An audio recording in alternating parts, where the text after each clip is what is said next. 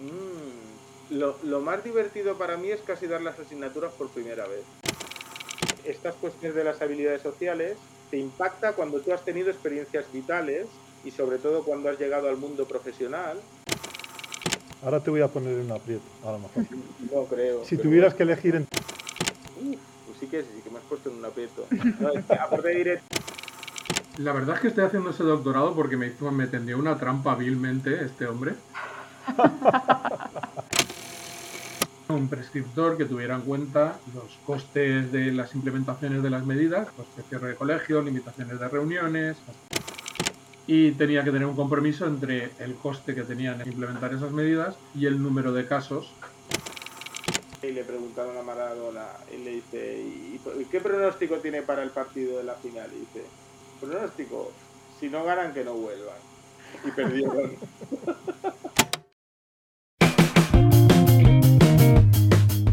Hola amigas y bienvenidos a este episodio número 13 de Lo que hay que oír, el podcast de Spain AI. Para los que aún no nos conozcáis, Spain AI es una red nacional que trata de conectar a toda la comunidad de profesionales, empresas y entusiastas de la inteligencia artificial, tanto en España como en todo el mundo hispanohablante.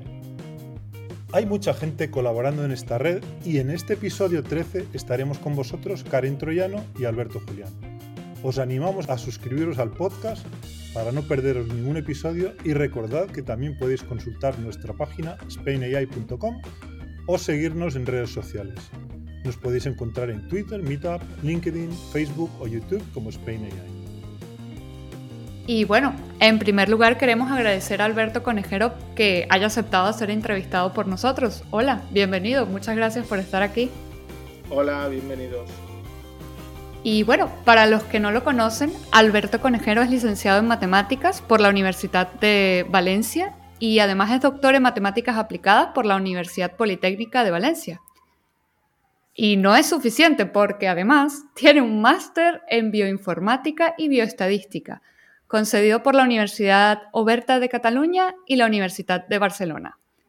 Y es catedrático de matemática aplicada de la Facultad de Informática e investigador del Instituto Matemático de Matemática Pura y Aplicada. También es director del Máster de Investigación Matemática de la Universidad Politécnica de Valencia y vamos, que es un apasionado de los temas eh, de los que va a tratar el episodio de hoy. Investigación, docencia, matemáticas y un concurso que ha coliderado. Nuevamente bienvenido Alberto, muchas gracias por estar aquí con nosotros hoy. Muy bien, muchas gracias a vosotros por la invitación. Sí, la, la, verdad es que estamos muy emocionados porque en este episodio vamos a adentrarnos contigo en este mundo que creo que no hemos tratado nunca en este podcast, ¿no? Un, un, poco el mundo de las matemáticas, más la docencia enfocada hacia esa área y también la investigación. Entonces estamos realmente muy emocionados hoy. Me alegro. Venga, pues empezamos. Espero a cubrir las expectativas creadas. seguro, seguro, que seguro sí. que sí. Empecemos con las matemáticas. Que se ponga el matemático, por favor. ¿Siempre tuviste claro que las matemáticas eran lo tuyo? Eh, bueno, se me daban bien y en el instituto eh, me, presenté a, a, unos exámenes de la Olimpiada de Matemática en la fase local. Se me dieron bien los exámenes, conseguí un año quedar el primero y otro año el segundo, y, y, luego acceder a la fase nacional. Y me fui dando cuenta pues que notaba que se me daban bastante mejor que al promedio. Entonces pensé, digo, bueno, pues si me dedico a las matemáticas, seguramente me irá bien por la vida. Y, y fue un poco una decisión bastante pragmática, ¿eh? También es cierto que estuve explorando opciones de estudiar ingeniería, pero sí que noté que los profesores, tanto los profesores que tenía en el instituto, no sabían muy bien explicarme lo que podía hacer un ingeniero, ni tampoco sí. desde el gabinete psicopedagógico pues me acabaron de, de, de, iluminar de todas las opciones que podía, que podía tener. También, es decir, las ingenierías tienen una imagen de años anteriores en las que se tardan muchísimos años en terminar la carrera y la verdad si a un chaval de 16 años le planteas un, pan, un, un, un paisaje desolador en el que tiene que estar 8 o 9 años para acabar una carrera, pues dice, bueno, uh -huh. igual me lo pienso antes de continuar. Uh -huh. Es muy importante en ese sentido, tanto las, las acciones que hacemos por la docencia de las matemáticas, igual que de, de lo que podría ser en general de la ingeniería, como un poco mostrar las cosas buenas que tienen y, que al final los estudios están destinados a que, a que los, los, estudiantes, los egresados consigan un trabajo y se están pues adecuando los tiempos de la duración de los estudios y ciertos conceptos que podía haber de hace 20, 30 años pues ya están un poco obsoletos. Aparte de eso, los tiempos van un poco a favor de las matemáticas, porque era una carrera que, digamos, era eh, no de las más concurridas, pero ahora con, en los últimos tiempos hay la nota para entrar en matemáticas está subiendo un montón y ya no digamos para, para entrar en matemáticas y, física y en grados conjuntos. Son, son carreras superstar estas ahora mismo. Sí, en buena medida porque se ofertan pocas plazas este fenómeno yo creo que se ha dado pues porque al final los títulos han, en general, que no son de matemáticas, han ido hacia una especialización en cuanto a lo que son unos determinados ámbitos de conocimiento. Es cierto que cada vez pues, se han expandido esos ámbitos y nos tenemos, para poder llegar un poco a lo que se necesita en cada ámbito, se requiere más tiempo. Y en esa parte, en muchos casos, pues la parte de matemáticas se ha quedado reducida a unos cursos de álgebra, estadística y cálculo, y en esos cursos tampoco se llegan, seguimos un poco con lo que se viene haciendo desde, desde el bachillerato de lo que sería la parte calculística, la parte un poco de procedimiento. Y esa parte de razonamiento pues siempre queda un poco de lado. Es decir, tanto que hablamos de la parte de matemáticas, pues no tiene que ser a veces, tiene que haber un término medio para un público más general. Y a lo mejor la profundidad con la que se ven las pruebas de ciertos teoremas pero ni tampoco, pues a lo mejor, demasiado ejercicios que al final son bastante repetitivos y que están en plan de receta. Es por eso que, como comentabais antes, una parte de la teoría de redes, que es en el fondo la, estadística que se hace a partir de la, teoría de grafos, por decirlo de alguna manera, pues los algoritmos de, de, teoría de grafos y los algoritmos informáticos, pues el hecho de que, es decir, es una de las partes que es bastante asequible, algoritmos básicos, y que permiten un poco desarrollar ese razonamiento, porque en muchos casos los algoritmos vienen de una parte heurística, una parte en la de exploración, de ver cuáles son las opciones y establecer unos criterios por los que sabemos que una opción es mejor que otra. Eso, eso, por ejemplo, en lo que sería el ámbito de la docencia, pues claro, tú siempre, da igual el año que sea, tú hablas con un profesor y te dirá que no tiene tiempo para dar el temario. y tú hablas con un profesor y cuando prepara una asignatura, mira lo que hizo, lo que hizo cuando le dieron clase las primeras veces.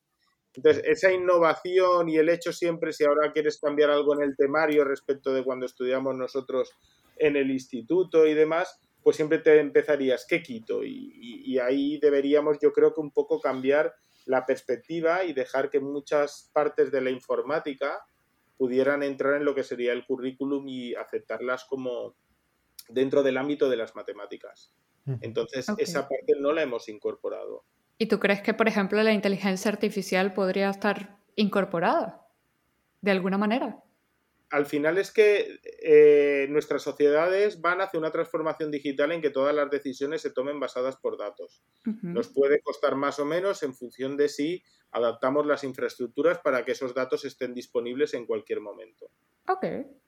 Entonces, la inteligencia artificial al final, pues en cualquier nivel necesitará la gente pues tener unas nociones para, aunque solo sea para cuando se le presentan los resultados, que sepa cómo se le han comunicado esos resultados.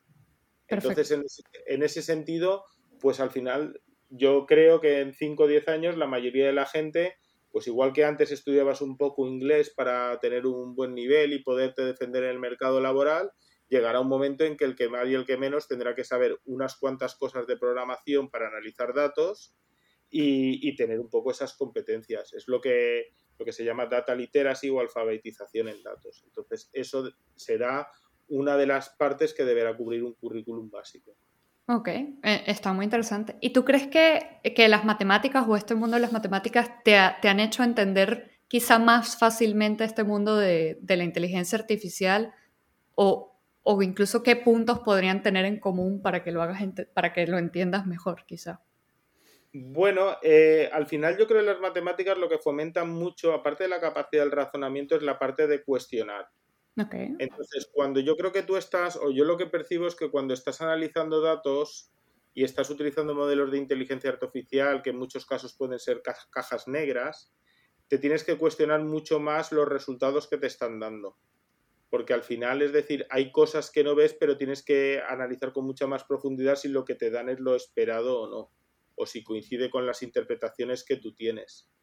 Entonces esa parte, claro, cuando tú, si tú eh, estamos escribiendo un cálculo en un ordenador, y es decir, pues entonces podemos revisarlo, vemos si nos hemos equivocado en algún signo, hacer partes, pero en esa parte de la inteligencia artificial yo creo que tenemos que abordarla con un sentido, estar mucho más alerta, por decirlo de alguna manera, de lo que va a salir o de lo que podemos ver, pues porque al final como hay partes que no controlamos, pues tenemos que tener estar atentos para, ver si nuestra intuición se ve corroborada o no. Y si no se ve corroborada, pues pensar mucho por qué es, pero no buscar simplemente, no, no, ser conformistas de que el resultado que es es el que es, ni si se puede no mejorar. O, es decir, hay que estar mucho más observando lo que da, intentando buscar explicaciones, cambiando algunos datos, ver qué efecto pueden tener.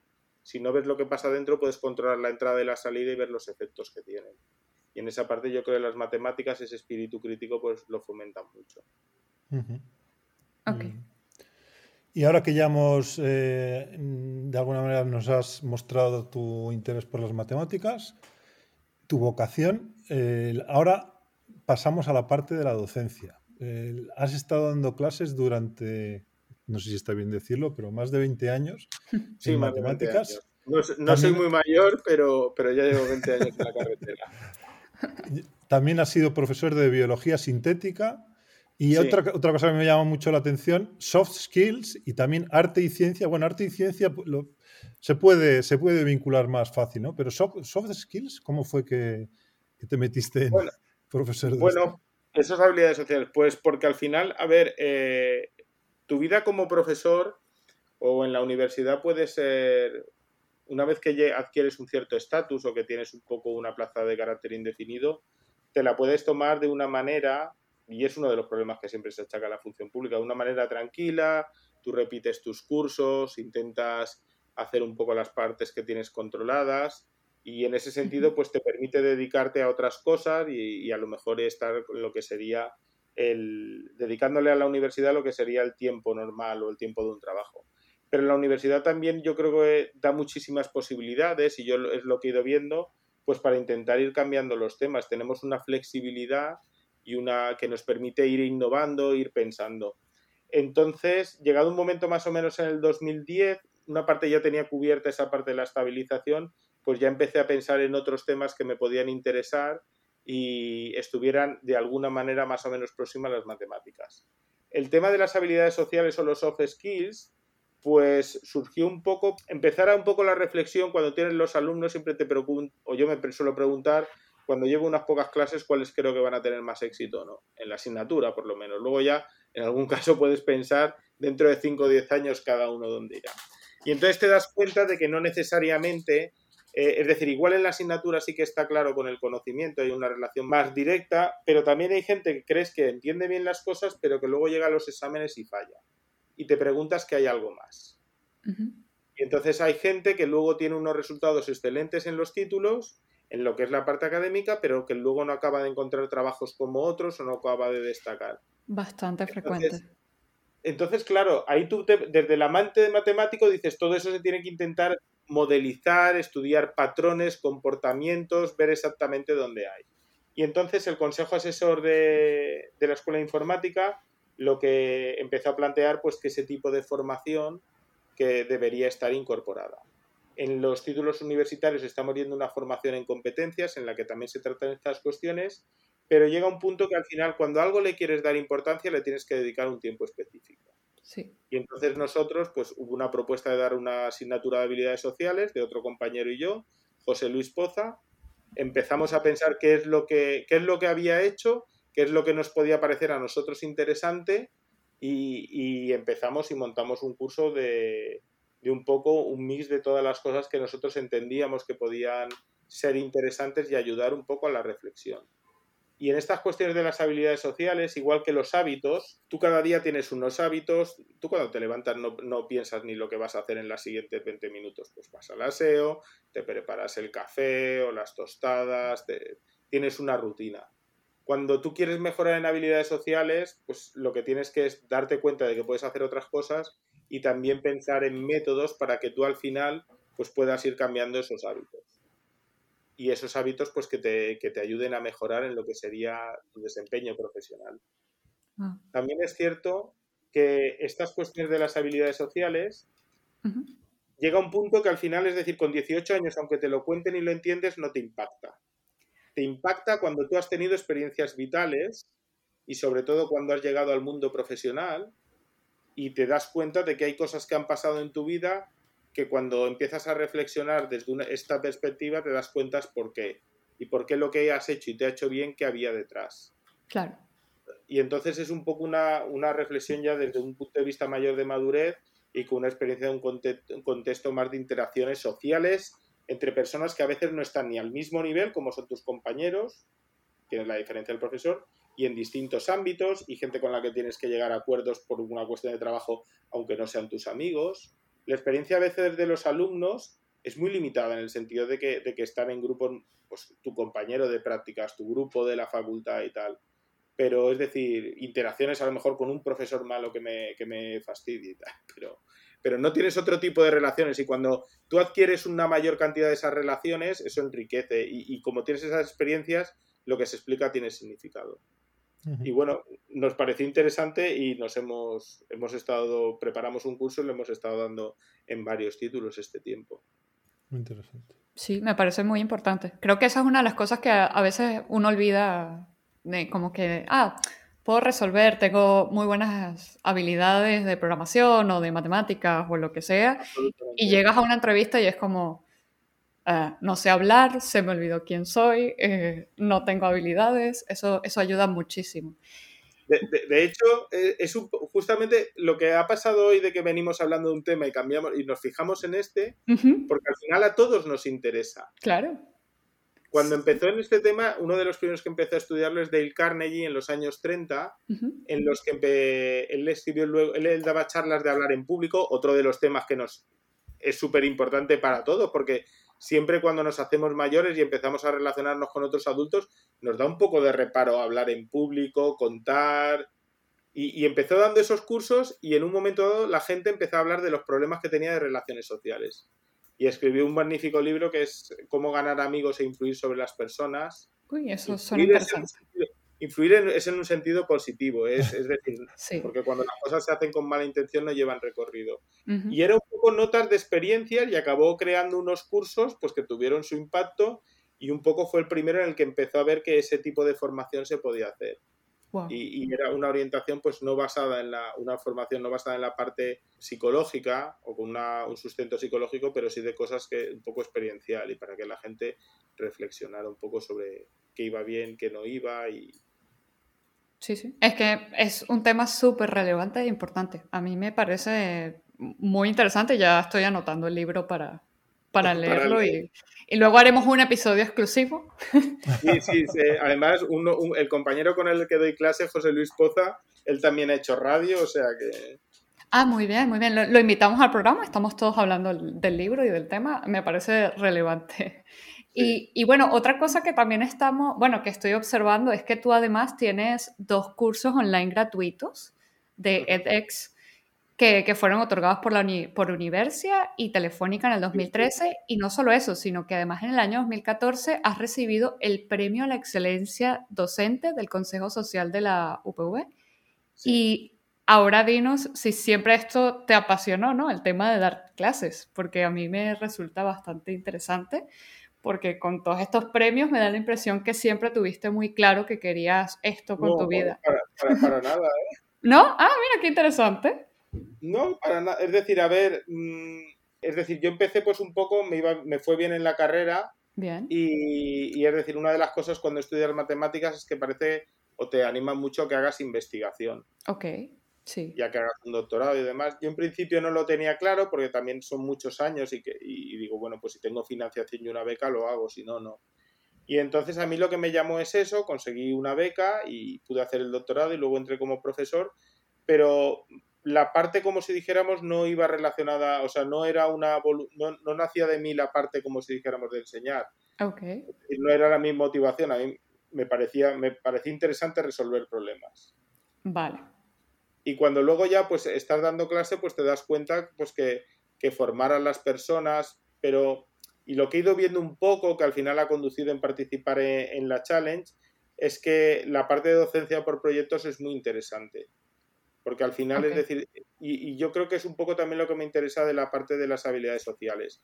No es solo el contenido en el que tú estás emitiendo y estás haciendo algo, sino que al final interactúas con la persona y esa interacción es posible porque estamos discutiendo de cosas que podemos intercambiar opiniones.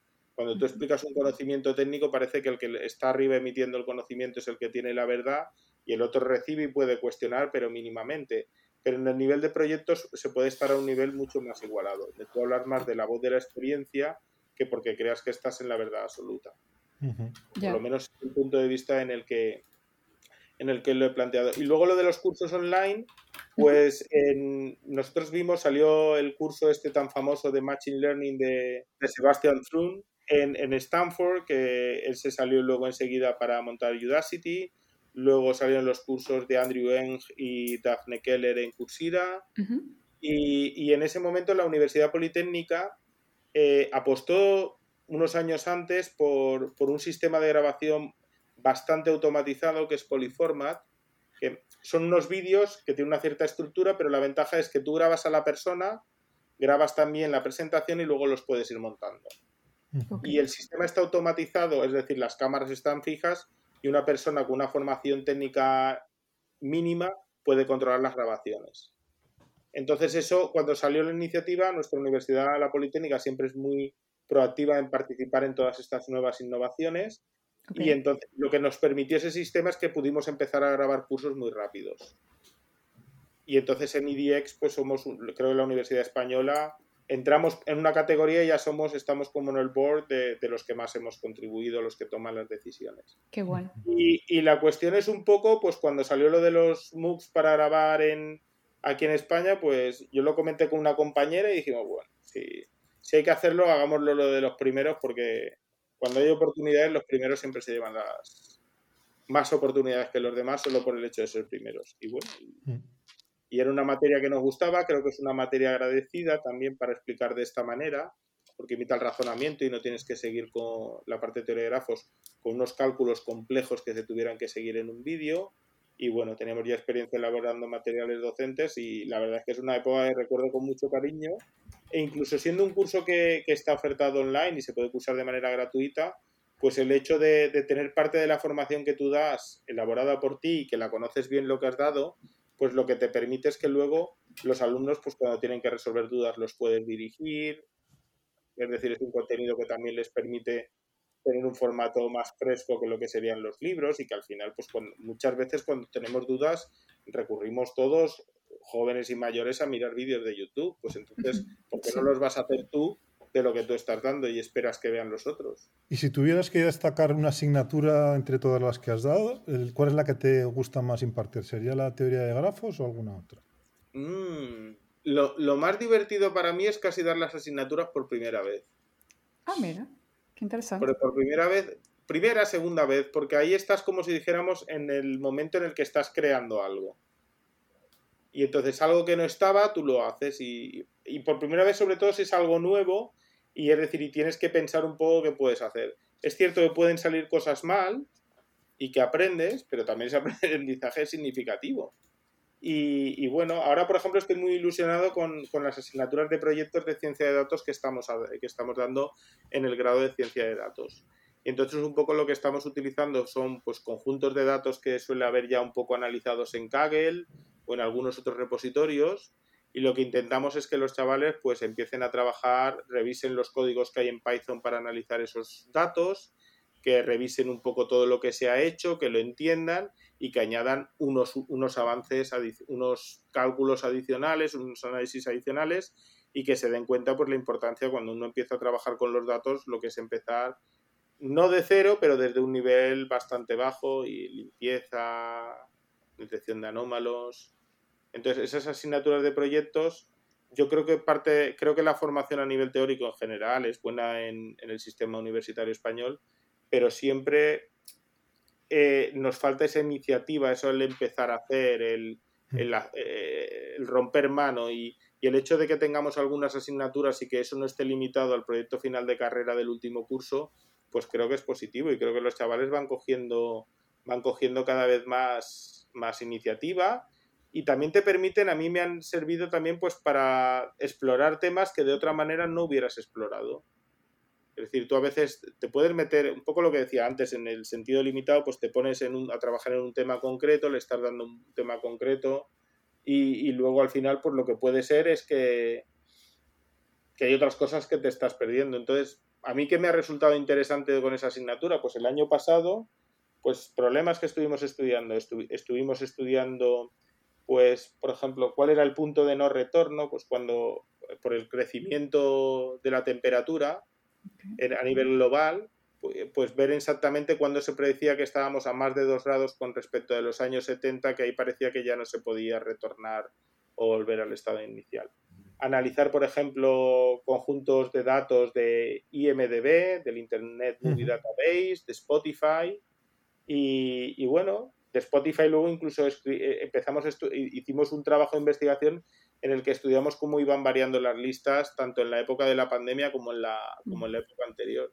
Y vimos que aunque no se habían lanzado muchos, o se habían, se había, durante el confinamiento no se lanzaron nuevos trabajos, pero sí que había un cierto dinamismo que hacía que se fueran variando bastante las listas. Entonces, el hecho de conocer otras cosas o de exponerte a otros problemas que no habías considerado, pues te permite también pues un poco eso de empezar cada vez de nuevo y buscar y, ver qué puede salir. Muy bien. Ahora te voy a poner en un aprieto, a lo mejor. No creo. Si tuvieras que elegir entre ser coordinador del, departamento o únicamente dar, las, dar clases, ¿qué, elegirías? Si tuviera que elegir, uff, pues sí que sí que me has puesto en un aprieto. aparte de director, estoy de coordinador de todos los departamentos de la universidad. Que, también, que también te atrae, seguro. Vamos. Sí, porque hay una parte de gestión, de interacción y... No lo sé, puede que la parte de coordinador, porque ahora es una cosa que estoy empezando desde febrero y para mí es nueva.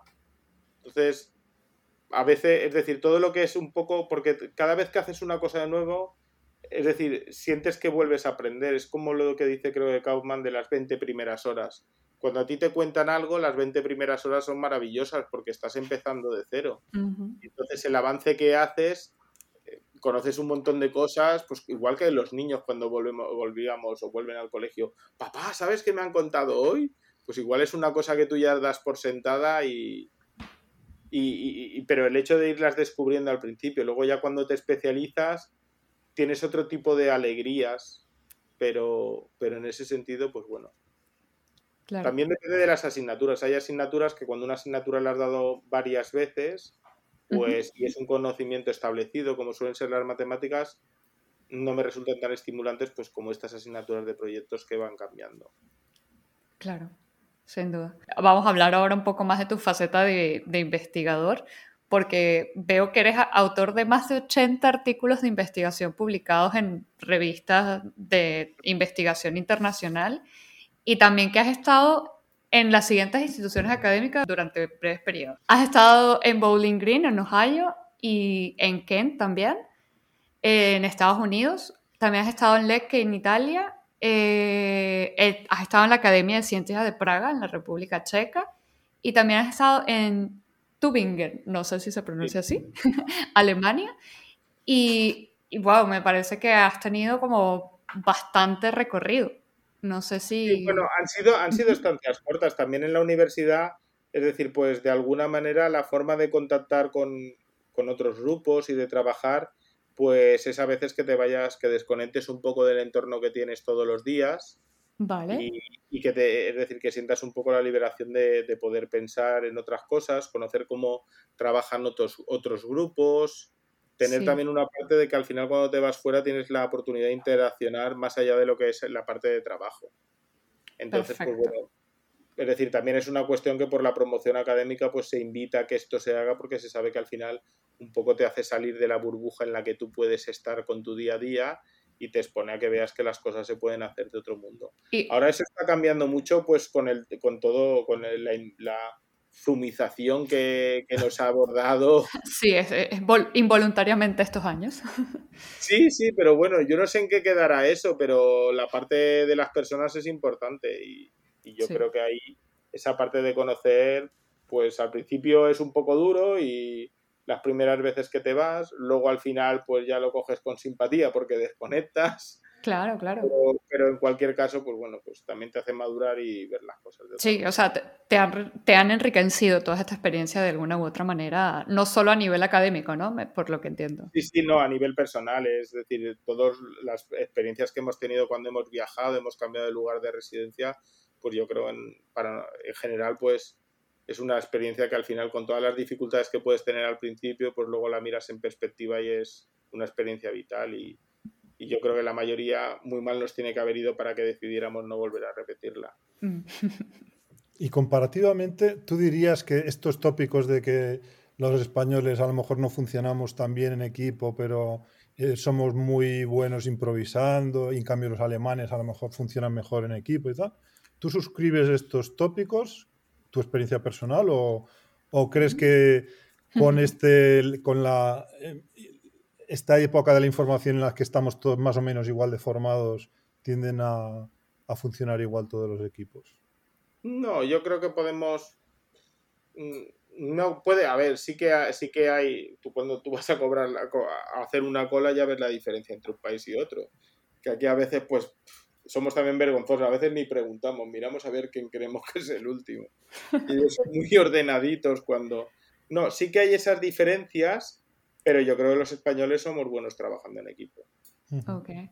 Es decir, sí que a lo mejor para algunas cosas somos menos estrictos o, toleramos mucho mejor la, el relajar ciertas costumbres y demás, pero, pero creo que trabajando en equipo creo que llega, como llegamos a empatizar mucho más que otros, eso luego al final, pues cuando las cosas funcionan, funcionan bastante mejor. Esa parte, es decir, es decir, sí que en otros sitios son más sistemáticos, puede ser, pero tampoco te creas. Yo siempre me acordaré de una, una, conferencia que estuve en, en, un congreso de educación e ingeniería, que creo que eran de Stanford, que mostraban unas gráficas en las que ponían la hora a la que los alumnos habían entregado las tareas. Y entonces veías que la mayoría lo habían entregado en las últimas dos horas que habían dejado de plazo por la noche.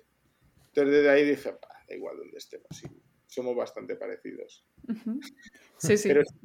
Pero, sí que creo que los españoles esa parte de socializar más en los trabajos en equipo eh, nos da un valor que si la sabemos encauzar, cuando hay conflictos los podemos resolver mejor y la gente pues se siente mucho más acompañada. Vale. Bueno, yo creo que ya... Me gustaría pensarlo, ¿eh? Bueno, yo creo que ya me, me, has respondido a la pregunta que quería hacerte, ¿no? Que si eres más de, de investigar y trabajar solo o preferías el equipo. Creo que te inclinas por eh, equipo. mientras, mientras el equipo sea bueno, el tema sirve siempre para aprender. Muy bien. Muy bien. Entonces... Pero no, lo sé, es al final lo que, lo que he ido encontrando que me, que me satisface más.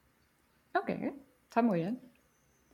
Bueno, y hablando un poco de trabajar en equipo, para, para, este siguiente bloque de preguntas tenemos aquí una sorpresa para ti y es a tu compañero Oscar Garibo. Que... Hola, Alberto. Oscar, bienvenido. ¿Qué tal? Hola, Karen. Hola, Alberto. ¿Qué tal? Hola, muy buenas. Aprovechamos para presentar a Oscar Garibu. Él es ingeniero informático con un máster en Big Data Analytics y tiene un diplomado en bioinformática y biología computacional. Y además es un entusiasta del aprendizaje y con varios cursos de edX eh, eh, sobre biología de la célula, análisis de datos y muchos otros temas. Eh, de hecho, uno de los que de estos cursos de edX es aquel de que tenía un título muy sugerente que era eh, The Secret of Life, ¿verdad? The Secret of Life, sí, de Buenísimo, es, es buenísimo. Este tío es uno de los padres del, del genoma humano, muy bueno ese curso. Estuvo en la, en la, primera secuenciación cuando todavía se hacía con radiación y, y es, un, eh, es un profesor excepcional. Es, es increíble como un tío con cuatro pizarras y, una, y un lápiz de Vileda y un cerebro privilegiado y mucha costumbre, me imagino, es capaz de, hacer entender a, hasta yo lo entendía lo que decían, eh, y hasta yo, que también, eh, efectivamente. Muy interesante. Sí. Y por otro lado, actualmente está realizando el doctorado con Alberto Conejero en la Universidad Politécnica de Valencia en el área de trayectorias de difusión anómala. Sí, señor. No, no queremos comentar lo que son las trayectorias de difusión anómala, ¿no? Que es, puede ser un poco complicado de No te- sí, la verdad es que estoy haciendo ese doctorado porque me hizo, me tendió una trampa vilmente este hombre. Yo andaba, yo andaba en la universidad trabajando en otro departamento y Alberto me dio clase en el, en el diploma de biología computacional y bueno, hubo buen rollo y nos llevamos bien y quedamos un día para comer y me se presentó allí con dos físicos Ujú. que yo no sabía que iban a asistir y me estuvieron contando una challenge que iban a proponer en un verano sobre clasificación de, de trayectorias de difusión anómala y cuando salí de la comida había hecho dos semi amigos nuevos y me había comprometido a participar en una challenge y además eh, a la salida Alberto me dijo, y tenemos que ganar, ¿eh? Y dije, vale, venga, no sé de qué vamos a, de qué va la competición, pero vamos a intentar ganar. Te invitarían a comer por lo menos, ¿no? Eh, sí, sí, No. sí. Me- ¿Seguro? Me- me- bueno, ahí, ahí me invitaron, a pagar no lo recuerdo, pero, Ah, vale. Ah, vale. bueno, bueno, bueno. pero vamos, era, Has quedado, mu- has sí, quedado muy bien. sí.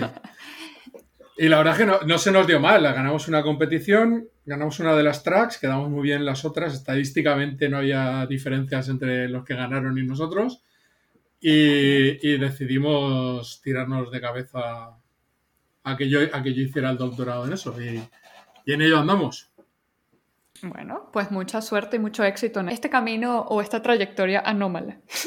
y bueno, este, realmente, además del doctorado, sé que han sido parte los dos del equipo de Valencia eh, IA for COVID, eh, que ha llegado al X Prize de Pandemic Response Challenge. Y bueno, queríamos hablar un poco de eso con, con vosotros dos, ya que estáis aquí.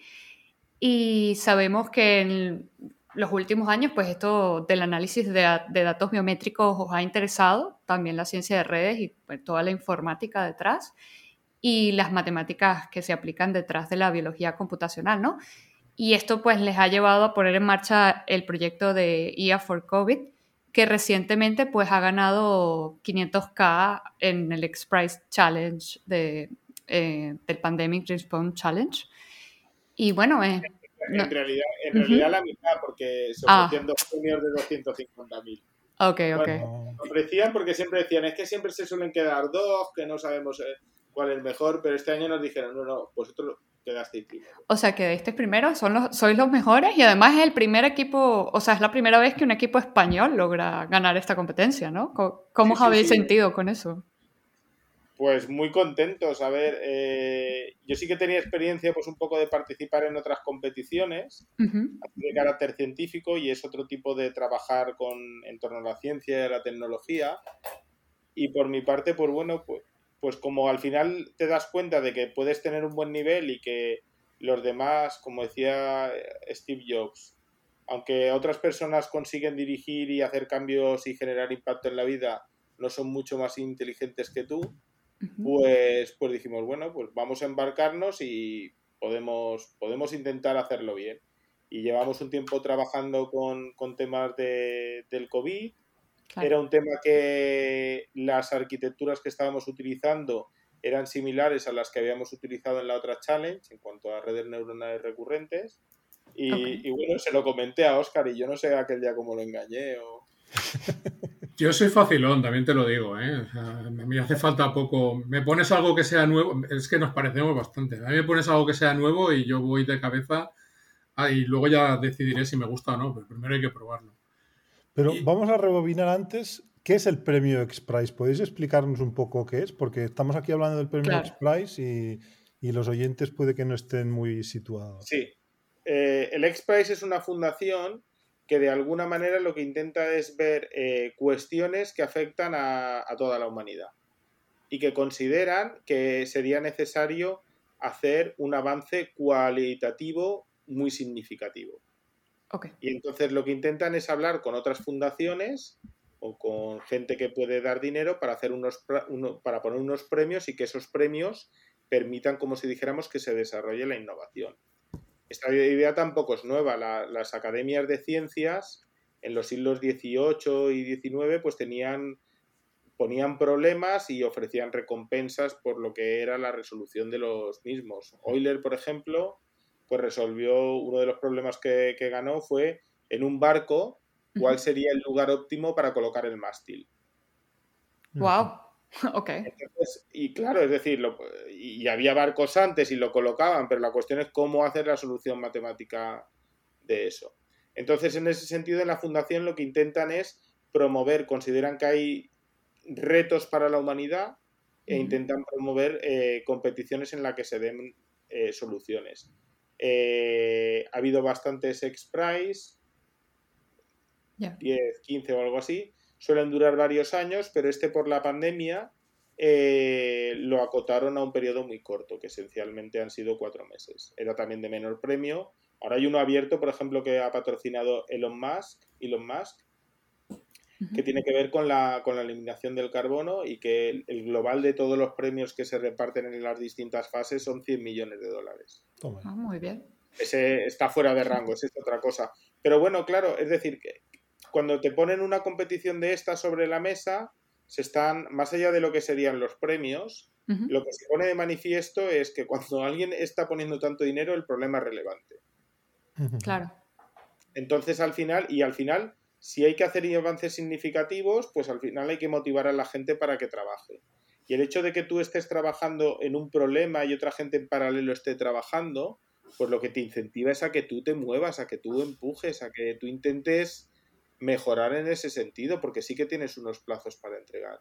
Entonces, es una forma de, promover, pues ha habido, ha habido un X-Prize en cuanto a lo que era la exploración submarina, otro, ha habido otro que creo que era de tunelación, ahora hay uno ha habido uno de diseño de mascarillas, de sistemas de testeo rápidos del COVID, eh, ha habido ahora, ahora hay uno abierto también de para generar proteínas de, origen vegetal.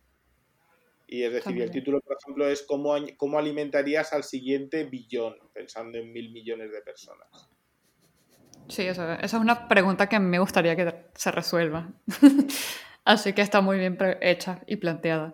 Y, a vosotros en esos cuatro meses, ¿en qué consistió su reto y cómo lo, fueron afrontando más o menos en ese tiempo?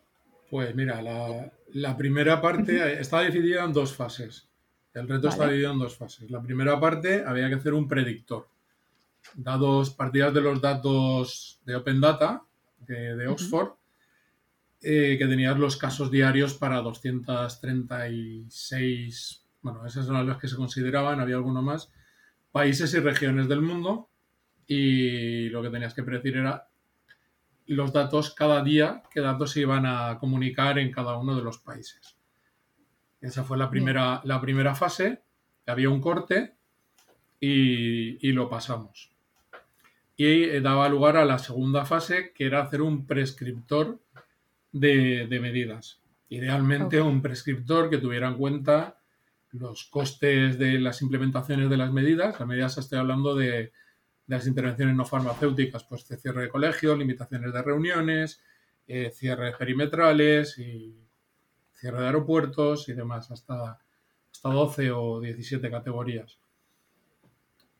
Y tenía que tener un compromiso entre el coste que tenían esas medidas, implementar esas medidas, y el número de casos que eh, originaban el tener esas medidas implementadas. De forma que pretendía ser una, una herramienta de ayuda a los, a, los a los que toman las decisiones, a los políticos, para que fueran documentadas con datos. Para que tú supieras, podías hacer una simulación y, supieras que de implementar tales medidas te iban a dar tantos datos a tantos días vista o semanas vista con X coste. Y ahí pues tienes un trade-off que tienes que evaluar y, y decidir. Que tendría que ser una herramienta de ayuda. Claro, perfecto. ¿Y, cuántos eran en el equipo para resolver estos retos? 14 personas, sí, sí. ¿Sí? ¿Y en qué áreas de especialización o investigación estaban todas estas 14 personas?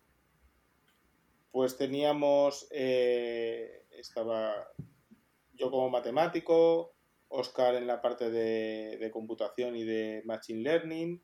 Teníamos también otras dos personas que estaban trabajando en la parte de Machine Learning, tres personas más que estaban trabajando en el análisis de datos, un par de físicos que estuvieron ayudando con la parte del modelado, Nuria Oliver, que estaba también como, como analista de datos, coordinando el grupo conmigo. Y luego teníamos a un desarrollador web y, y, a un community manager que se encargaba de la comunicación del grupo. Ah, Porque entendíamos, entendíamos que al final estos proyectos tenían una componente que era de que al final no es solo, es decir, cuando tú tienes una vocación de que tu proyecto tiene que ah, cambiar cuestiones en la humanidad, tienes que estar trabajando ya desde el inicio del proyecto. No nos podemos limitar simplemente al desarrollo técnico y a decir que es el mejor, sino que todas esas partes las tienes que ir un poco mostrando y comunicando cuál es tu compromiso con el problema, con continuar trabajando con el problema y que se vea que al final no vas disparando porque veas un premio, sino que al final es porque tienes tiene un sentido y eso nosotros en el grupo de que estamos analizando datos del COVID para, para el gobierno autonómico en la comunidad valenciana, veníamos trabajando desde la segunda semana de la pandemia en marzo. Entonces ah. hemos ido pasando por distintas fases, distintos tipos de análisis que hemos ido haciendo y cuando nos surgió la competición, pues hombre, el premio está ahí y lo piensas, lo justo, pero, pero lo que piensas es que verdaderamente tenía, esta era una competición que estaba muy bien planteada por esa parte que, que, que ha comentado Oscar del prescriptor de medidas, de evaluar este, este discurso, cómo le pones datos a eso que comentó ya en su día Boris Johnson de que no podemos parar la economía, los casos y tal. Es decir, ese dilema de casos-economía, pues vale, si tenemos unos datos adecuados, ¿qué modelos se pueden establecer para, para ayudar a esa toma de decisiones? Los modelos no toman las decisiones. Otra de las cosas que yo creo que estaba bien planteada en la competición es que la propuesta era que hiciéramos 10 escenarios diferentes, de uno menos restrictivo a uno más restrictivo. Y cuáles eran las políticas en cada escenario. Y con esos 10 escenarios, pues la cuestión era que los políticos, los que tenían que tomar las decisiones, evaluaran y tuvieran un poco una medida de, cuáles eran las decisiones a tomar. También esta empresa, este concurso estaba patrocinado por Cognizant, que estaba trabajando en una línea de algoritmos de neuroevolución y también querían ver un poco pues cómo las soluciones propuestas o haciendo un boosting de las soluciones propuestas si eran competitivas, hasta qué punto se podían obtener mejoras, en una forma también de evaluar una herramienta que ellos habían desarrollado para hacer recomendaciones del COVID, hasta qué punto otros modelos podían aportar alguna mejora en ese sentido, otro paradigma de, lo que sería el problema. Antes has mencionado a, Nuria Oliver. Eh, entiendo que no solo ha estado, por lo que decías, no solo ha estado eh, coliderando o cogestionando, sino también ha llevado alguna tarea operativa con vosotros, ¿no? Algún, sí, sí, directamente algún grupo de trabajo, ¿no? Es decir, aquí todos nos, desde, es un grupo que ha sido además muy, muy heterogéneo y muy multidisciplinar, como he comentado los perfiles. También para lo que es el ámbito de la informática había bastantes chicas, que eso siempre le gusta enfatizarlo y, Sí, es que no somos muchas, pero es importante que cuando estemos nos hagamos notar. Sí, entonces éramos, es decir, pues eran, de los 14 eran cuatro, que la verdad es que no, era la mitad, pero era, eran bastantes. Claro. Y, y, ¿qué te iba a decir? Y bueno, en las tareas pues hemos ido viendo cada uno lo que había que hacer y si en un momento unos estaban programando y los otros tenían que estar preparando datos, pues estaban preparando y si había que conectarse y hacer y ponerse a escribir la memoria, escribir la memoria, o sea, es decir, el nivel estábamos, muchos que estábamos, o cinco que estábamos, creo, de catedrático de universidad, luego algún profesor que estaba en, en los primeros años, alumnos de doctorado y algunos de máster. Y todos, es decir, intentando trabajar, haciendo de lo que podíamos, porque la vocación no era de que uno dirige y, y los demás obedecen, no dice por dónde tiene que ir, sino arremangándose. Yo, en ese sentido, pues trabajar con Nuria en ese sentido yo creo que es muy gratificante. Yo no diría que se trataba de un grupo Apolo, porque a lo mejor no era para tanto, pero era un grupo de gente muy buena, muy bien preparada, con mucha predisposición al trabajo y yo personalmente nunca había trabajado en un grupo que funcionara como ha funcionado este. Eh, un grupo con ausencia total de egos, ausencia total de protagonismos, todo el mundo ha remado hasta donde podía y lo que podía. Tener en cuenta que nosotros hemos tenido reuniones el día de, el día de Nochevieja, el día de Nochebuena, el día de Navidad. Hemos estado brincando todas las Navidades, todas las fiestas, pero lo hacías a gusto, porque era algo que, emocionaba, era algo interesante, era un tema muy interesante es una competición y a quien no le gusta una competición. Claro. Competir, contra, competir con la gente es fantástico, competir contra ti mismo también, pero contra los demás también. Y, Nuria, la verdad es que se ha bajado al barro cuando ha hecho falta, ha estado viendo código, ha, estado implicada en todas y cada una de las fases, igual que Alberto y igual que casi todos. Las decisiones han sido casi todas asamblearias y se ha expuesto la información, se ha escuchado a todo el mundo, todo el mundo tenía algo que decir y, ganar una competición de estas, eh, yo sinceramente no soy consciente todavía. Y además Alberto lo sabe y me lo dice, de, tú no, no, sabes lo que hemos hecho. Yo, no, no soy plenamente consciente de lo que hemos hecho. Pero ganar una competición como esta, habiendo trabajado con un grupo de la forma que hemos trabajado, con gente de, de, la Universidad de Castilla, de la UGI, gente de la de Elche, de la de Alicante, de la Politécnica de Valencia, gente de, múltiples disciplinas, de múltiples rangos de edad. ha, sido, ha sido impresionante. De hecho, hasta hace poco no nos conocíamos en persona, nos conocimos todos el día que fuimos a, la, a la recepción con, en la Generalitat, pero hasta ahí todos, todos no nos conocíamos en persona. Y habíamos compartido tú eras más alto, tú eras más bajo, con parecías. Te lo iba a decir porque una de las cosas que más me llama a mí la atención en eso, en ese paso del 2D al 3D, es ese, que te haces una idea de cómo es la persona, pero nunca sabes la altura que tiene. De repente llegas y dices, pero si tú eras mucho más alto, ¿dónde? ¿Qué ha pasado? ¿Has menguado? Sí, sí. Bueno, esas son las ventajas y cosas que hemos aprendido gracias a estas fechas y a estas pandemias. Claramente repetiríais la experiencia. ¿no? no sé si se os ha pasado la resaca ya de la de, haber ganado, pero repetiríais la experiencia entonces, ¿no? Bueno, sí, ahora de hecho nos hemos, estamos participando en otra que es el Challenge. Ah, mira.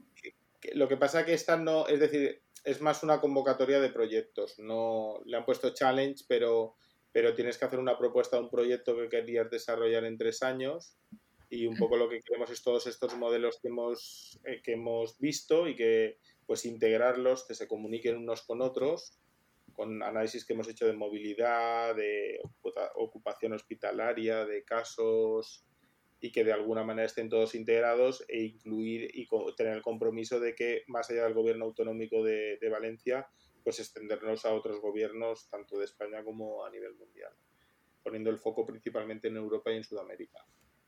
Mira si, mira si yo repetiría que el día que entregamos, no sabíamos ni que habíamos ganado, el día que entregamos el último modelo y demás, yo ya, ya andaba preguntando, ¿y ahora qué? ¿Ahora qué vamos a jugar? Porque, claro, estás haciendo, claro. claro, estás haciendo algo que te gusta, lo estás haciendo en un grupo que funciona, lo que no quieres es que se acabe nunca. Yo quería sacar otro ticket para seguir montado en la feria. Bueno, eso, está muy bien. Eso habla muy bien del equipo. Sí, el, equipo ha sido brutal. De verdad que el equipo. Muchas felicidades.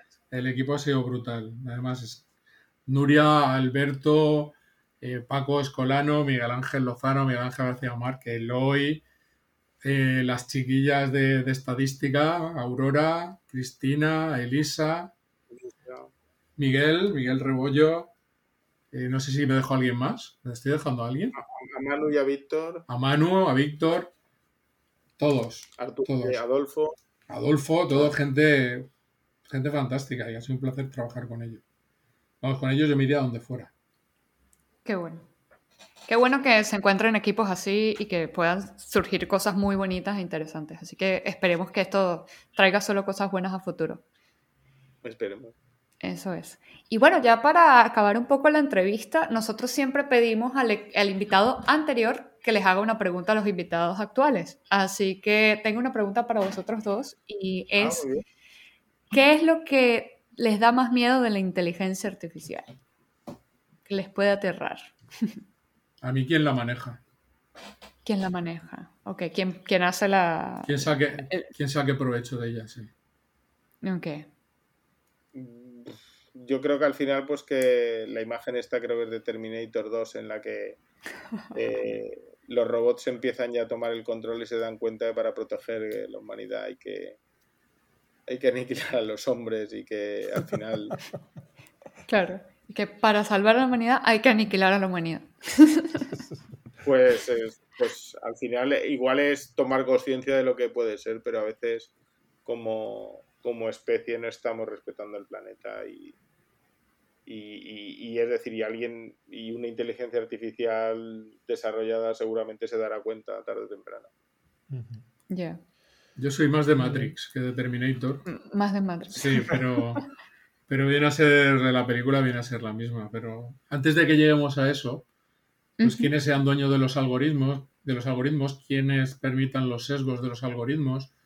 Exacto. Eh, eso a mí me, a mí eso me, asusta. sí. Sí, porque a veces lo que te da miedo no es lo más, no es lo más, lo peor que puede pasar, sino lo que ves más cerca. Entonces, mm. el otro día me comentaron de, en una empresa que al final, por reconocimiento facial, ya sabían la producción que iba a hacer cada trabajador cuando entraba ese día en la fábrica. ¡Wow! ¡Wow! Sí. ¡Wow!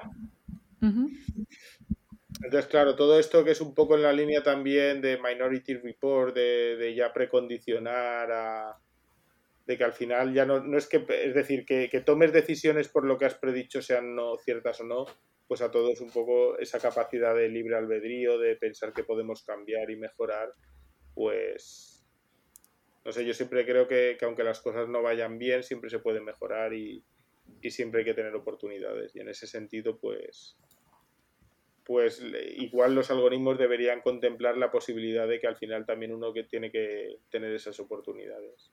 Deberíamos poner un dropout para que al final... una opción. Y un enchufe de emergencia bien a mano. Sí. Bueno, pues ahora os toca vengaros y os preguntamos que, qué pregunta querríais que le hiciéramos al próximo entrevistado o entrevistada sin saber quién es. ¿eh? Así, pregunta en general.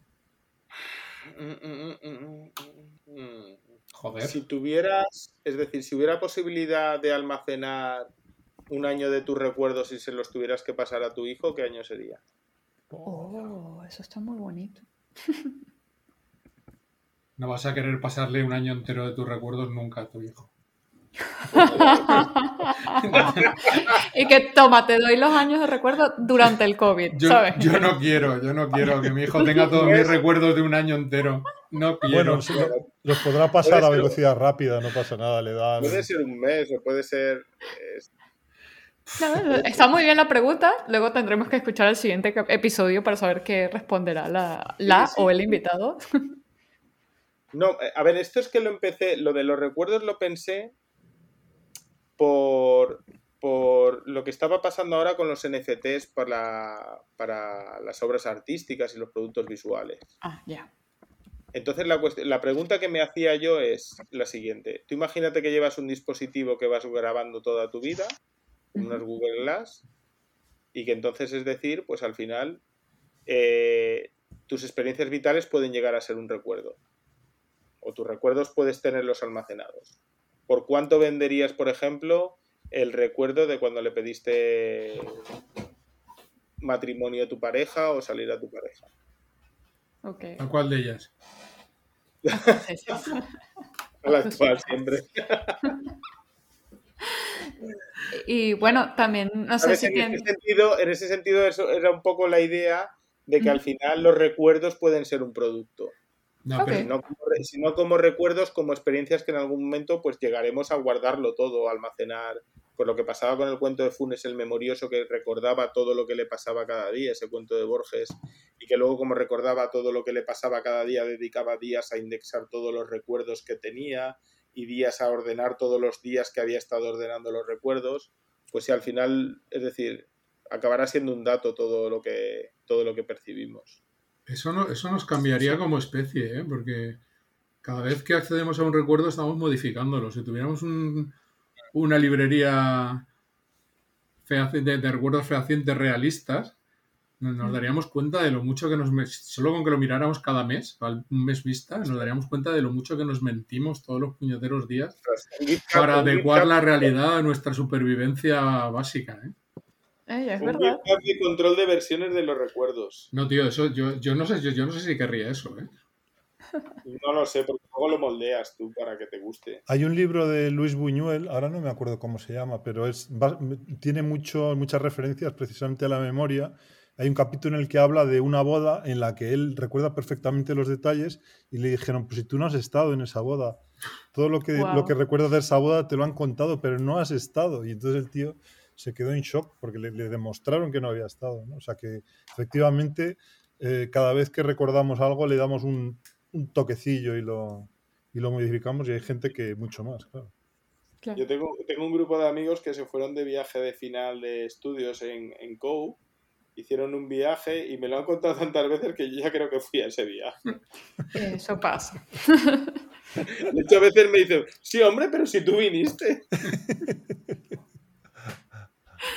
Ay, los puedes engañar, puedes robarte sus recuerdos y decirles después. Y que Sí, sí, sí. claro, cuando hicimos esto. Y puede ser el producto también. Y bueno, ¿y nos darías algún nombre o alguien de que quisieran escuchar en alguna entrevista por aquí con nosotros en los siguientes episodios? Yo sí. A ver, cuéntanos.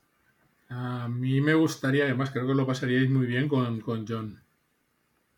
Ok, ¿me- ¿nos das el nombre de John? John Ander Gómez Adrián, Muy bien, lo buscaremos. mi profesor en el, en el máster de Big Data, la persona que me dio la alternativa en esta fantástica historia en la que estamos metidos, en sus orígenes, un apasionado del Machine Learning, del aprendizaje y un tío muy divertido. Diciendo John Ander ya me imagino que es sin H, es, es vasco. No, no, no, es, es de Faura.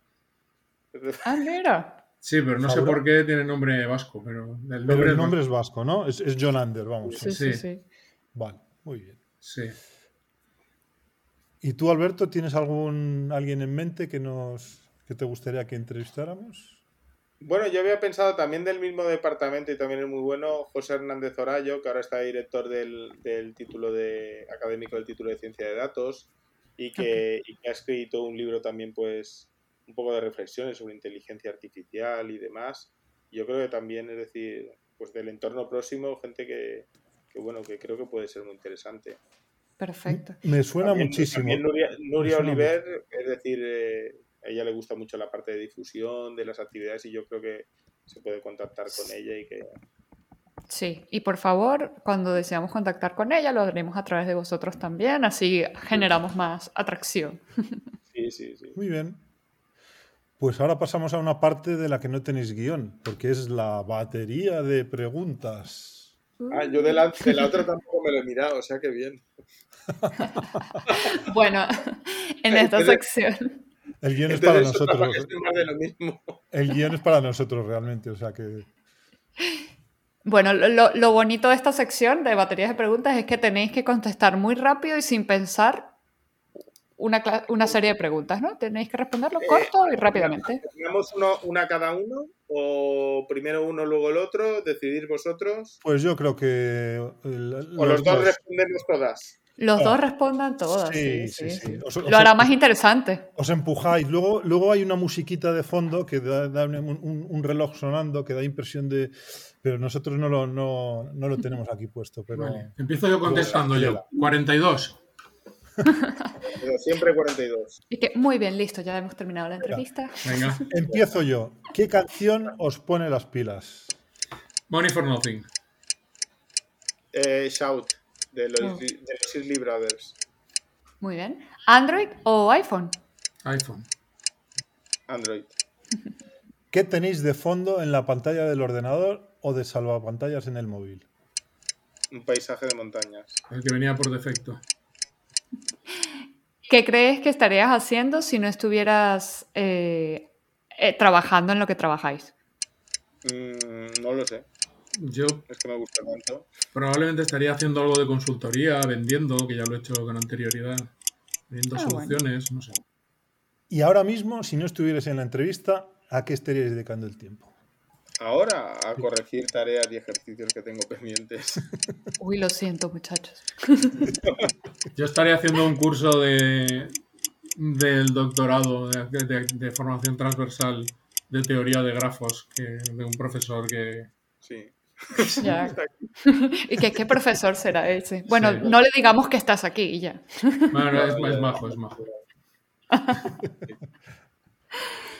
Y a ver, lo más loco que habéis hecho últimamente. Durante la pandemia, pasear al perro. Bueno, un alto riesgo. Mm, no sé si. eh, no, creo que no he hecho locuras últimamente, lo siento. Aparte, Vale. del, aparte del X-Prize, ¿no? Queréis decir. Vamos, Ah, exacto, eso también. Ah, no, sí, bueno. ese sí Pero lo- lo- estaban tan apasionados en ello que, que no es locura, es pasión. No, y como, hace, como hace tanto tiempo ya casi no nos acordamos. Si pudierais viajar a cualquier época, ¿a dónde iríais? A la época de las guerras mundiales. Hola. Oh, mira, qué atrevido. Porque me parece, porque me parece que, es decir, eh, siempre me ha, me ha fascinado un poco porque toda la gente se, se estaba jugando mucho en ese momento. Y, y es decir, yo creo que pues salió lo mejor de cada persona y lo peor de cada persona. A mí me hubiera gustado conocer a Leonardo o a Tesla. A Tesla casi, Ah, bueno. Tesla casi, bueno, estaban los dos muy locos, pero sí, cualquiera de los dos me vale. Bueno, creo que ya estás adelantándote un poco a la siguiente pregunta. Es que si gracias a la inteligencia artificial fuera posible recrear una conversación con cualquier persona de cualquier época o incluso un personaje ficticio, ¿con quién quisieran hablar? Yo creo que con Carl Sagan o Richard Feynman. Wow, Muy bien. muy bien. Y Oscar lo dejamos pensando. Sí, yo, yo me he enganchado, estoy rascando disco duro. No, siempre me, ¿Puedo sie- cambiar? siempre me hubiera gustado ah, tener una conversación con el padre de mi madre, que no lo conocí. Ah, bueno. No, Interesante. cre- creo que cambiaría por Isaac Asimov. Ah, mira. Vale, porque, aceptamos. decir, Hay, hay, no sé si habéis visto un vídeo en el que en el que empieza a hablar un poco, le preguntan a él cómo pensaría que sería la organización de la información y lo están entrevistando y esencialmente describe Wikipedia. Y, pero en los años 80 o algo así. Entonces ves la cara del presentador y dice, o sea, es todo un poema lo que, lo que está transmitiendo cuando lo escucha, como diciendo. Y, y bueno, yo creo que para las historias y los cuentos que ha escrito, es decir, esa, esa visión es que es asombroso. Me encantaría preguntarle, los libros de fundación, me, me encantaría preguntarle, contarle un poco, igual por bocas, pero le contaría un poco lo que hay y qué pensaría él, no sé. Bueno, luego yo te, yo te paso a mi abuelo y tú me pasas con, con Asimov. Vale, de acuerdo. Ah, esto, estos intercambios nunca se habían pensado antes. Bueno, ahora algo mucho más terrenal. ¿PyTorch o TensorFlow? TensorFlow. TensorFlow. Vale. Eh, Y pero, una... perdona, perdona, que- la 1 o la 2, porque vamos, Ah. hay, hay una diferencia. ¿eh? La 2. La 2, vale, vale. Ahí podemos estar de acuerdo. porque es- Vale, entonces, ¿una cita o frase que les mole o que sea vuestro mantra? Últimamente con la challenge y con las competiciones, eh, hace unos años Argentina eh, tuvo una cierta rivalidad con Chile en finales de la Copa América de fútbol y demás. Sí. Y hubo un momento que jugaban la final en Chile y le preguntaron a Maradona y le dice, ¿y y qué pronóstico tiene para el partido de la final? Y dice, pronóstico, si no ganan que no vuelvan. y perdieron. Sí, ah, no estoy sorprendida. Con, con esto de las competiciones siempre me gusta contar eso de ¿qué, te- qué tal la competición? Si no ganamos no volvemos, o sea, Efectivamente. Yo más que, Ya. yo más que una cita me gusta, me gusta la actitud que tenía Larry Bird. Yo soy yo soy un amante del baloncesto. Y Larry Bird era Dios, era el mejor jugador que había, no tenía aptitudes físicas, pero era un competidor salvaje. Y era el primero que entrenaba, llegaba a entrenar, el último que se iba y el que entrenaba más duro de todos. Y, me parece que si siempre luchas, él decía que si siempre luchas por dar lo mejor de ti, eh, ganarás. Y si no ganas, pues, pues hab- habrás muerto en el intento y será porque el otro es mejor que tú. Y hay que reconocerlo. Entonces, yo intento siempre dar lo mejor, lo mejor que llevo dentro en cada cosa que hago. Y me quedaría con eso. Me quedaría con, con Larry Bird y su competitividad extrema, sin que sea una enfermedad, claro. Mm, Muy bien. está muy bonito. ¿Y la película que más veces habéis visto? Joder, me lo pones mal. Seguramente será Matrix o Gris. Ah, bueno. Yo te diría que Gris. Yo te diría que Gris es la que más he visto. Eh, el Señor de los Anillos la he visto muchas veces. Y claro, si al final asociamos verla con una de las películas que más te impactan o le tienes más cariño, creo que, que Bello es Vivir. Ay, ya, claro. Bueno, ¿y qué es lo más raro que les han contestado Siri, Alexa, Cortana o Google Home? No lo uso. No lo uso. No lo uso. Muy bien. Yo- ah, muy yo bien. tampoco. Perfecto. No quiero tener un altavoz escuchándome 24 horas al día en mi propia casa. Vale. Pero bueno, es decir, sabemos que no se escuchan, vamos. Igual, igual lo hacen. Pero que, se, pero que se lo ocurren un poco, ¿no? No se lo voy a dejar en, en bandeja. El, el otro día estaba comentando si íbamos a encargar comida a un restaurante o no. No la encargamos y al día siguiente me aparece, ¿qué te ha parecido el restaurante? Oh my god. Eso, eso es mucho más. Eso me asusta más. Apagando el móvil, apagando todo lo El, demás. resta- el restaurante era bueno, ¿eh? pero Ya, claro. Vale. Última pregunta. ¿Sí o no habéis buscado vuestro nombre en Google? sí, Sí. ¿Cuántas veces en el último mes? Ninguna. Ninguna. No, vale, vale. Ah, vale. Pasáis, pasáis. pero bueno, pero- no, bueno, para lo mejor me dices los últimos tres meses y te digo que sí, pero no. Yo, A veces me hace gracia porque hay un escritor muy bueno que es Alberto Conejero López, que, que ha sido premio nacional de, de teatro. Y, y bueno, a veces, en algún caso ha habido alguna confusión. y Qué gracia. Se llama igual que tú, sí. Es que garibos somos pocos, entonces seguramente creo que creo recordar que había un, un chico hispano en Estados Unidos, pero pero no. No, bueno, puede- no, no es- no es- igual no estabais pensando en eso, pero a veces en los buscadores, cuando buscamos nuestro nombre, pues en los buscadores científicos, pues vas viendo las, las citas que tienes a tus trabajos y, y eso lo suelo consultar pues cada semana pues para ver qué gente ha leído los trabajos y demás. Entonces pongo mi nombre. Pero no en el estudio de Google y... Y bueno, hasta aquí llega la batería de preguntas y vamos a una de las últimas secciones del podcast, que es la cita final para acabar y cerrar con broche de oro esta increíble entrevista que hemos tenido hoy con, con Alberto y Oscar. Y bueno, este, nosotros, a nosotros también nos gusta darle un poco de twist a esto, ¿no? Y es que daremos dos palabras a cada uno y su frase final debe contener esas dos palabras. Las palabras las generó al azar inmediatamente, así que ¿estáis preparados para el reto? Vale. Siempre. Muy bien, excelente. Entonces, para Alberto me ha salido muela y tiniebla. Y para Oscar tengo bebida y roce. A ti te han tocado las fáciles, Alberto. Así que no sé si las han anotado, se las puedo repetir para que Le- penséis en una frase inspiracional para cerrar el episodio con la mejor reflexión de vuestras vidas. Bueno, Bebe, amigo, bebe, pues la bebida lleva el roce. Me encanta. pues, pues aunque un dolor de muelas te piense, te haga pensar que estás en las tinieblas, piensa que tanto las muelas como las tinieblas desaparecerán. Wow, ¿Las muelas o el dolor de muelas? También las muelas. las arrancamos y que ah, ya desapareciera. No, un poco pues al final. Me callo, era la última. ¿Seguro que no queréis más? Va, sí, otra más. Ah, te- ah, les ha gustado. Pues otra, otra, vamos a hacer otra, pues. A otra para, a ver, para Oscar tengo remedio y violeta. Oh. Y para Alberto, jarra y casamiento. Te vuelven a tocar las fáciles, tío. Tú Sí, esto, esto es trampa. Sí, sí.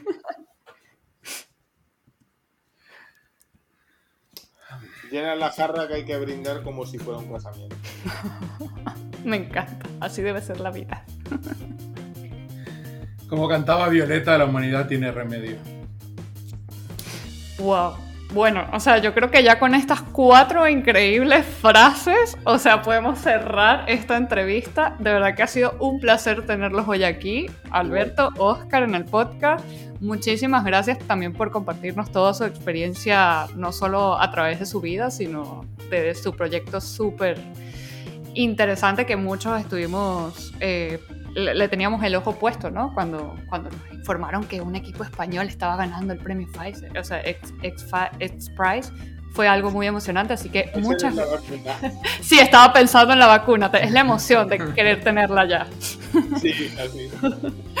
y bueno, ya les agradecemos de verdad. Eh, muchas gracias. Muchas gracias a vosotros, ha sido un placer y nos lo hemos pasado súper bien. Qué bueno. Y bueno, también... Además de Alberto y sus otros yo, yo también me lo he pasado muy bien. bueno, entonces agradecemos a todos los que estáis escuchando y siguiéndonos. Esperamos que hayáis disfrutado de este episodio y que sepáis que en dos semanas volvemos con un nuevo episodio. Os animamos a suscribiros al podcast para no perderos ningún episodio y recordad que también podéis consultar nuestra página spainai.com o seguirnos en Twitter, Meetup, LinkedIn, Facebook, YouTube, donde nos podéis encontrar como SpainAI. Hasta pronto, amigos y amigas.